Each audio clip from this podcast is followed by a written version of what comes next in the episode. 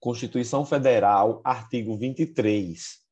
É competência comum da União, dos Estados, do Distrito Federal e dos municípios.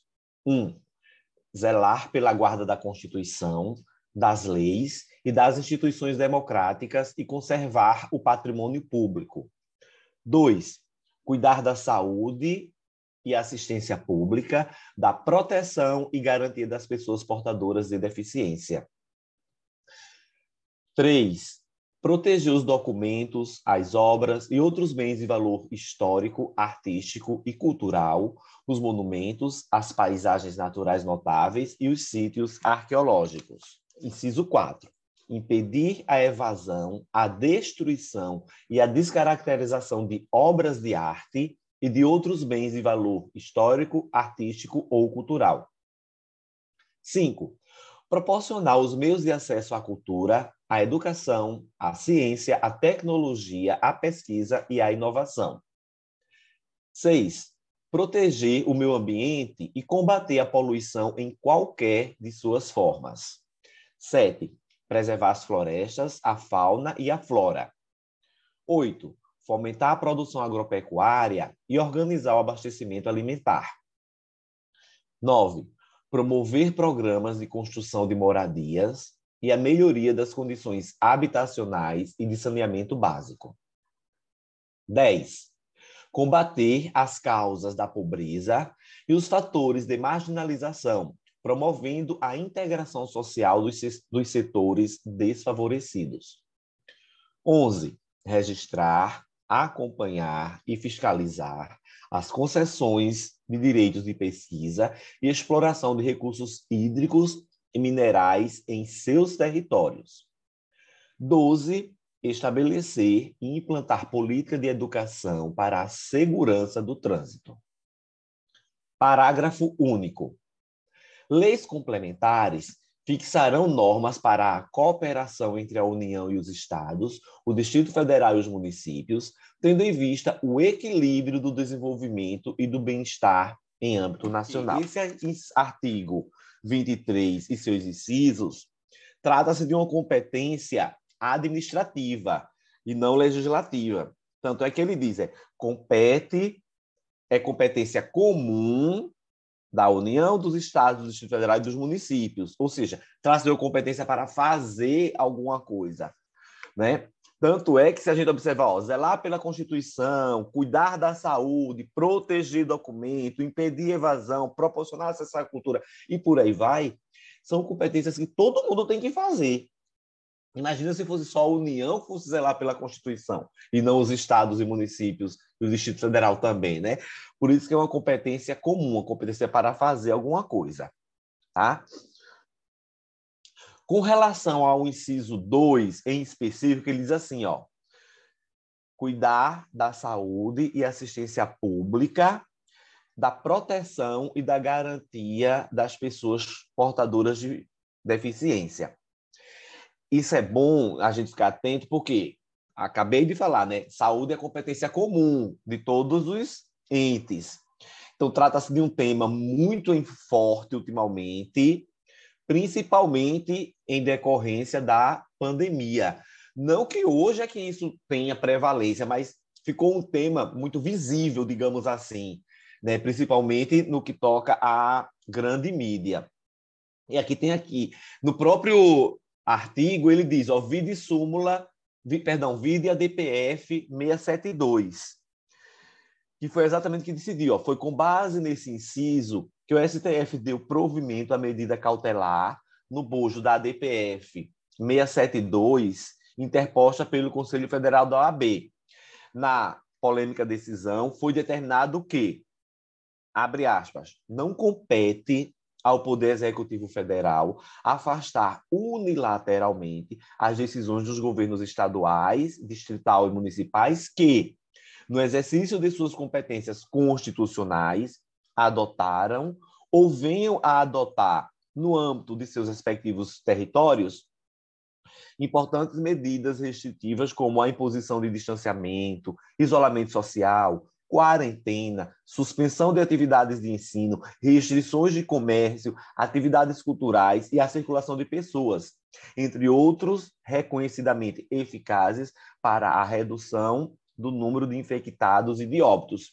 Tu lembra, Maria, assim que a, a Covid ficou muito forte aqui no Brasil, lá nos idos de acho que fevereiro, março de 2020 e até abril, os estados da federação começaram a editar né, decretos, medidas provisórias referentes exatamente a isso, distanciamento social, uso de máscara, quarentena, não sei o quê. E aí o governo federal disse que isso era competência do, da federação.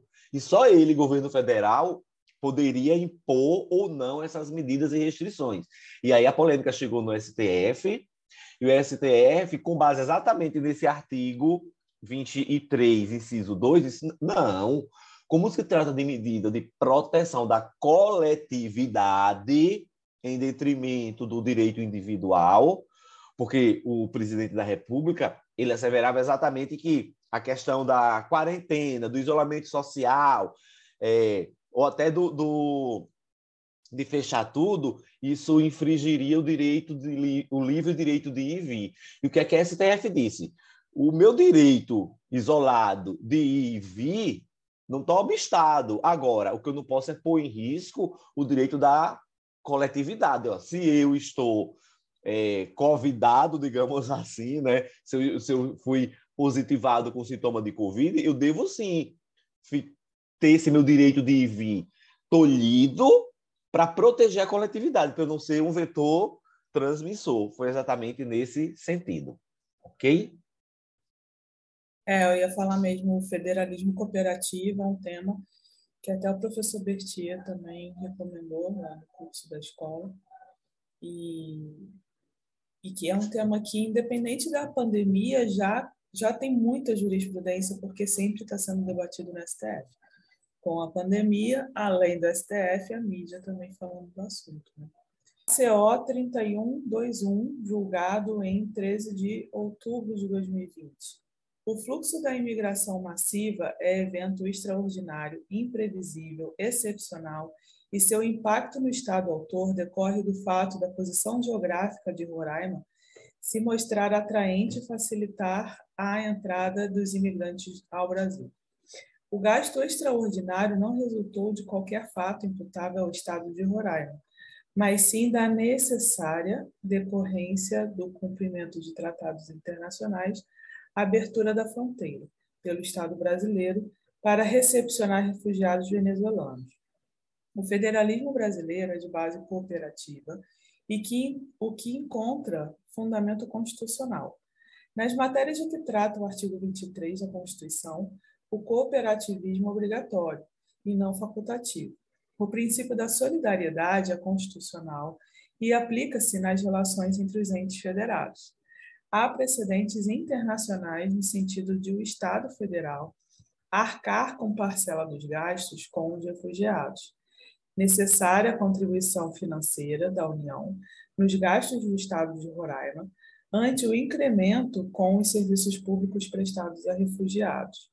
Tal se justifica pelo princípio da razoabilidade, da proporcionalidade da solidariedade e encontra fundamento na Constituição, desde seu preâmbulo e no conceito de união indissolúvel, bem como no disposto no artigo 3 1 e 3, e especificamente no obrigatório auxílio que decorre do federalismo cooperativo e, a, e competências de que trata o artigo 23, além do artigo 30, 144, 196, 205 e seus incisos, todos da Constituição. A ausência de previsão normativa específica quanto ao grau de comprometimento de cada ente federativo no que diz as matérias de competência comum no âmbito do federalismo cooperativo, especialmente ante a falta de regulamentação de que trata o parágrafo único do artigo 23 da Constituição, não pode implicar ônus desproporcional ao Estado de Roraima. Esse assunto do Estado de Roraima é muito importante porque o MPT foi central numa política de, de divisão de refugiados e de absorção dessa mão de obra.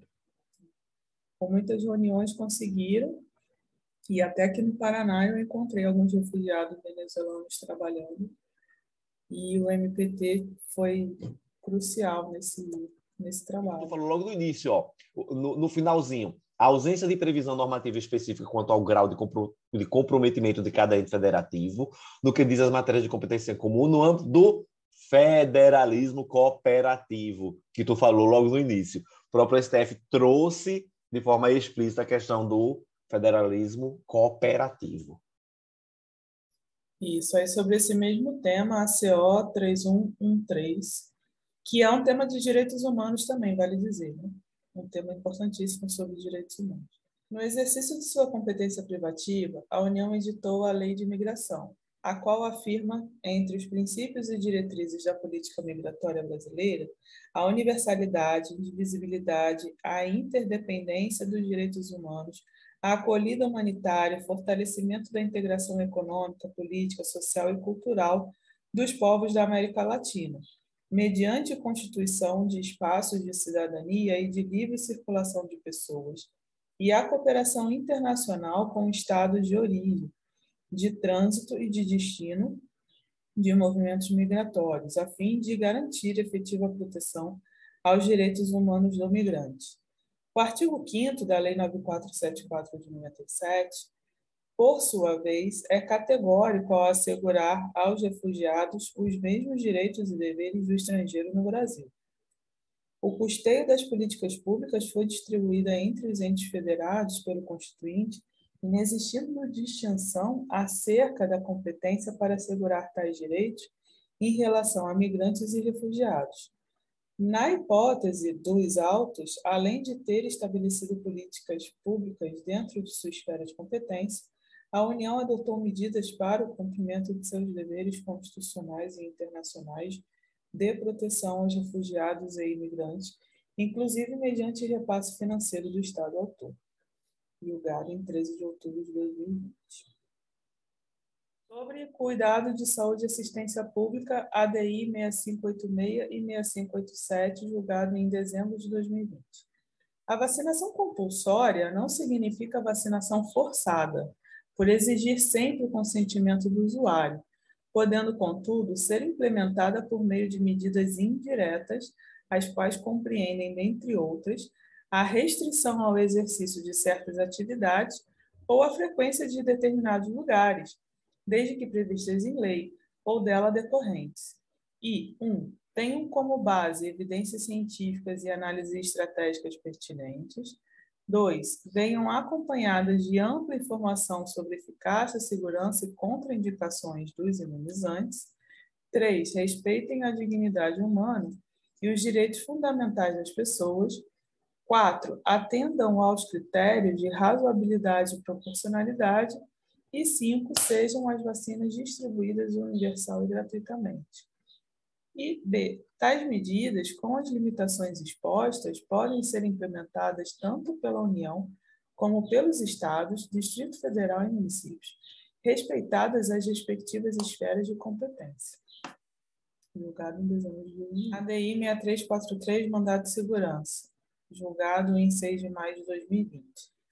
A União tem papel central, primordial e imprescindível de coordenação em uma pandemia internacional nos moldes que a própria Constituição estabeleceu no SUS. Em relação à saúde e assistência pública, a Constituição Federal consagra a existência de competência administrativa comum entre União, Estados, Distrito Federal e municípios, artigo 23, 2 e 9 da Constituição, bem como prever competência concorrente entre União e Estados e Distrito Federal para legislar sobre proteção e defesa da saúde, artigo 24, inciso 12 da Constituição, permitindo aos municípios suplementar a legislação federal e a estadual no que couber, desde que haja interesse local, artigo 32 da Constituição, e prescrevendo ainda a descentralização político-administrativa do Sistema de Saúde, artigo 198, artigo 7 da Lei 8.080 de 90, com a consequente descentralização da execução de serviços, inclusive no que diz respeito às atividades de vigilância sanitária e epidemiológica, artigo 6 inciso 1 da Lei 8.080. Os, condiciona os os condicionamentos impostos pelo artigo 3 6b, parágrafo 6, 6 6a e 7 inciso 2 da Lei 13979 de 2020 aos estados e municípios para a adoção de determinadas medidas sanitárias de enfrentamento à pandemia do Covid-19 restringem indevidamente o exercício das competências constitucionais exigentes em detrimento do Pacto Federativo. ADI 6341, julgado em abril de 2020. A emergência internacional reconhecida pela OMS não implica nem muito menos autoriza a outorga de discricionariedade sem controle ou sem contrapesos típicos do Estado Democrático de Direito. As regras constitucionais não servem apenas para proteger a liberdade individual, mas também o exercício da racionalidade coletiva, isto é, da capacidade de coordenar as ações de forma eficiente. O Estado democrático de direito implica o direito de examinar as razões governamentais e o direito de criticá-las. Os agentes públicos agem melhor, mesmo durante emergências, quando são obrigados a justificar suas ações. O exercício da competência constitucional para as ações na área da saúde devem seguir parâmetros materiais específicos, a serem observados por primeiro pelas autoridades públicas. Como esses agentes públicos devem sempre justificar suas ações, e à luz delas, que o, é à luz delas que o controle a ser exercido pelos demais poderes tem lugar. O pior erro na formulação das políticas públicas é a omissão, sobretudo para as ações essenciais exigidas pelo artigo 23 da Constituição. É grave que, sob o manto da competência exclusiva privativa, premiem-se as inações do governo federal, impedindo que estados e municípios, no âmbito de suas respectivas competências, implementem as políticas públicas essenciais.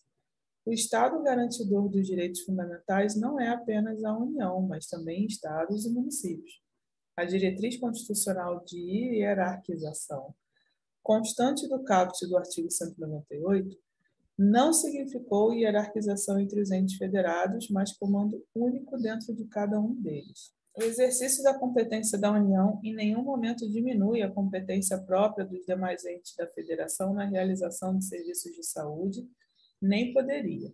Afinal, a diretriz constitucional é de municipalizar esses serviços. O direito à saúde é garantido por meio da obrigação de Estados-partes de adotar medidas necessárias para prevenir e tratar doenças epidêmicas, e os entes públicos devem aderir às diretrizes da Organização Mundial de Saúde, não apenas por serem elas obrigatórias, nos termos do artigo 22 da Constituição da Organização Mundial de Saúde, internalizada pelo Decreto 26042 48, mas, sobretudo, porque contam com a expertise necessária para dar plena eficácia ao direito à saúde. Essa questão da hierarquização também é outra bastante cobrada, né? porque não há hierarquia da União sobre entes e municípios, isso é um, um equívoco que muitas pessoas cometem. Na verdade, há a prevalência do interesse né? Algumas questões têm interesse local, outras regional, outra, outras são de interesse nacional. E a União sempre vai ter aquela competência é, de diretriz, né? que os estados suplementam e as que os municípios também interagem com as demandas locais. Exatamente, Maria. Eu gosto muito quando você fala que não existe essa hierarquia entre os entes federados, porque na verdade o que existe é uma distribuição de competências, tal qual você asseverou, né, pela própria Constituição, essa distribuição de acordo com os interesses locais, regionais ou federal. ADI 5374 a competência político-administrativa comum para a proteção do meio ambiente legitima a criação de tributo na modalidade taxa para remunerar a atividade de fiscalização dos estados. ADI 4615, julgado em setembro de 2019.